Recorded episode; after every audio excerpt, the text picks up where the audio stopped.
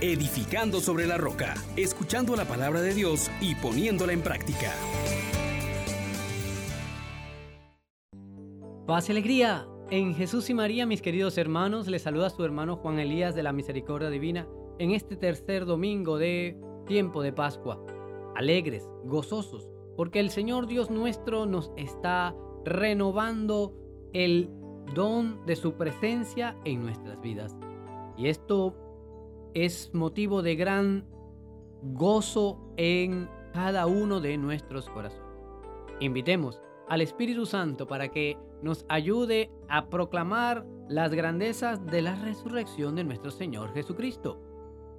Oh gran poder de Dios, enciéndenos en tu fuego el amor. Oh Espíritu que vienes de lo alto, llénanos de Dios. Oh Espíritu óleo santo, úngenos en el amor. Estimado hermano, estimada hermana, quiero que meditemos en la primera carta del apóstol Pedro capítulo 1, versículos 17 al 21. Tiene unas cuestiones que nos impactarán muchísimo en este día. Queridos hermanos, si llaman Padre al que juzga a cada uno según sus obras, sin parcialidad, tomen en serio su proceder en esta vida. Ya saben con qué los rescataron de ese proceder inútil recibido de sus padres, no con bienes efímeros, con oro o plata, sino a precio de la sangre de Cristo, el Cordero sin defecto ni mancha, previsto antes de la creación del mundo y manifestado al final de los tiempos por nuestro bien. Por Cristo, ustedes creen en Dios, que lo resucitó de entre los muertos, y le dio gloria, y así han puesto en Dios su fe y su esperanza. Palabra de Dios. Te alabamos, Señor. Hermanas, hermanos, hoy la liturgia en este tercer domingo de Pascua nos está llenando de un montón de cosas. En el texto de los Hechos de los Apóstoles, en el Salmo, en la lectura tomada de la carta del apóstol Pedro en el Evangelio. Y quisiera que, tú también tomes un, un instante para que al reflexionar sobre todas estas cosas, puedas tomar en serio el proceder en esta vida como nos pone de manifiesto el apóstol Pedro. Y hay varias cosas que tenemos que resaltar, hermanos. Aquel en quien creemos no es un hombre cualquiera, es Dios con nosotros. Y tanto así se ha manifestado que la muerte no pudo no era posible para la muerte retenerlo bajo su dominio. Y es que esto cambió la vida de los discípulos, de los apóstoles. Se dieron cuenta que aquel que había sido brutalmente asesinado ha vencido la muerte, se levantó, Dios lo resucitó. Y entonces comprendemos este llamado de yo soy la resurrección y la vida. Quien viene a mí, aunque muera, vivirá. A esta gran noticia puede, y de hecho lo ha hecho a lo largo de la historia, transformar la vida de quien la ha creído. Tú y yo estamos llamados precisamente a creer en esta verdad. Dios lo ha resucitado, la muerte no lo ha retenido. Por tanto, si yo me uno a Él, como en efecto ha ocurrido en el bautismo, la muerte no tendrá en mí fuerza. Dice Jesús, aunque mueran, vivirán si creen en Él. Y Pablo dice, si hemos con muerto con Él, también seremos con resucitados con Él.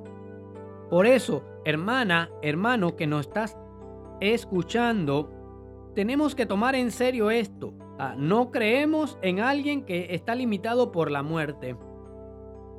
Y ahora, ante eso, ¿qué nos queda? Pues pedirle, Señor, enséñanos el sendero de la vida. Enséñanos a no poner nuestra confianza en fuerzas que no nos pueden salvar.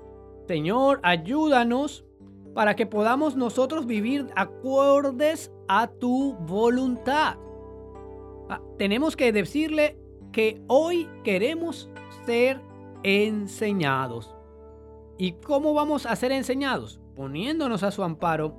Queremos entrar en esa comunión y llenarnos de alegría en este Dios que nos salva, este Dios que no nos ha abandonado a la muerte. Así que hoy es este momento en donde la única manera de vivir es unido aquel que es la vida. Jesús mismo dice, sin mí nada pueden hacer. Yo soy la vid y ustedes los sarmientos.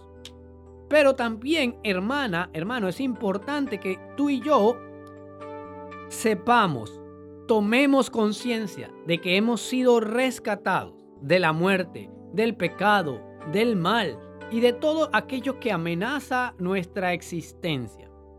Pero fuimos comprados a un precio muy alto, la sangre de un Dios, del único Dios, la sangre del Hijo del Cordero inmolado por mis pecados. Tú no eres cualquier cosa. Ah, pagaron lo más alto posible por ti y por mí. Incluso Jesús nos ha dicho que de ser necesario, por uno solo, Él volvería a padecer todo lo que padeció. Tanto es su amor hacia ti que es capaz de dar su vida por ti. Y también te queremos decir, hermana, hermano, es que este Dios que te ama tanto, que no quiere que te pierdas, que no quiere que la muerte tenga dominio sobre ti, se quedó en el pan, en, la, en el vino, que se convierte en su cuerpo y su sangre, para que todo el que coma de él, dice, quien come mi carne y bebe mi sangre, tiene vida eterna. Mira, grandes noticias hoy nos trae la palabra de Dios. Pero esas palabras tienen que traer también, y como en efecto lo traen, un efecto en nuestras vidas. ¿Y qué es esto? Bueno, hoy es el tiempo necesario para que tú reconozcas la obra poderosa de Dios hecha en Jesús. Todo lo que padeció Jesús y ahora es resucitado. Esta es una obra portentosa de Dios. No hay otra como esa. No hay poder semejante de devolver la vida. Y no como se le devolvió a los que fueron revivificados, Lázaro, la hija de Jairo, la hija, el hijo de la viuda de Naín. No, Jesús ahora tiene una vida totalmente nueva. Él es el Señor de la vida. Y por eso tú y yo tenemos que reconocerlo. Te invitamos entonces a que al poder reconocer al Señor resucitado también te ampares bajo su protección. Que sea Él tu bien, que Él sea tu tesoro, que Él sea aquello en donde puedas estar. Es Él donde nosotros podemos disfrutar de la vida. Él es nuestro refugio, nuestro protector, nuestro guardián. Y también eso implica que si vamos a vivir en comunión con Él, tenemos que tomar en serio nuestro proceder en nuestra vida. Tenemos que tomar en serio cómo estamos viviendo, qué cosas estamos haciendo, porque la santidad es el adorno de su casa. Y lo sin santidad nadie verá a Dios. Entonces tenemos que hacer nuestro esfuerzo para vivir allí. Y Dios nos va a dar su gracia, porque Él dice que si tú lo llamas, si tú clamas a Él, Él responderá. Y Él respondió ya, quedándose en la Eucaristía, quedándose como nuestro alimento. Así que si tú hoy escuchas estas palabras, no te quedes adormecido. Reconoce el poder de Dios que ha resucitado a Jesús. Ampárate en su protección y comienza a bendecirlo con tus palabras, con tus actos, buscando vivir en santidad, invitando al Señor a que te quede dentro. Y en este momento en que tal vez es difícil poder comulgar, o que no tienes la posibilidad, no dejes de hacer comunión espiritual. Pues bien, mi querido hermano, mi querida hermana, yo te quiero dejar algunas cositas con las que puedes hacer válida esta palabra en tu vida. Escucha con atención la palabra de Dios, porque dice que la fe viene por el oír y el oír la palabra de Dios. Y es en la medida en que yo me hacer que me vincule, lea, escuche la palabra de Dios, que no regresa al Padre sin producir frutos como la lluvia que empapa la tierra, y la hace germinar, así es esta palabra. Así que escúchala, léela. Eso va a aumentar tu fe. Te va a convencer porque ella es poderosa, más tajante que espada de doble filo. Hermano, hermana, tómate tiempo para profesar la fe. El credo es nuestra oración por excelencia. La podemos decir al inicio del día y allí sostenerme y edificar mi vida. Escucha tú también, hermano, que estás en este momento meditando la palabra de Dios. Haz un acto de elección de Dios. Hoy Dios yo te elijo. Hoy Dios yo vivo según tus mandatos. Hoy Dios tú eres mi Dios. Por ti madrugo.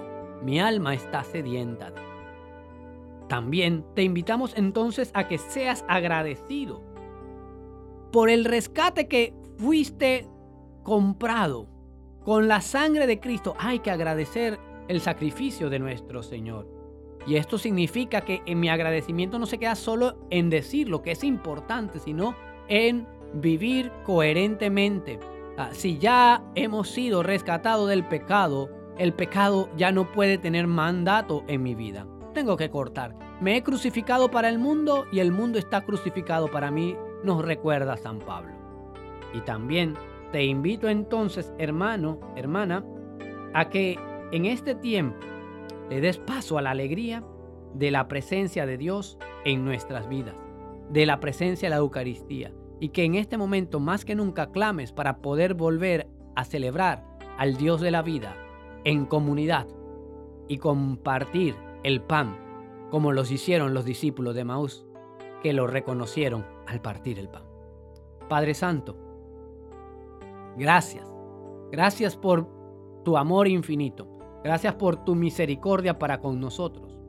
Concédenos, Señor, poder reconocerte y reconocer la obra poderosa que has hecho en Jesús.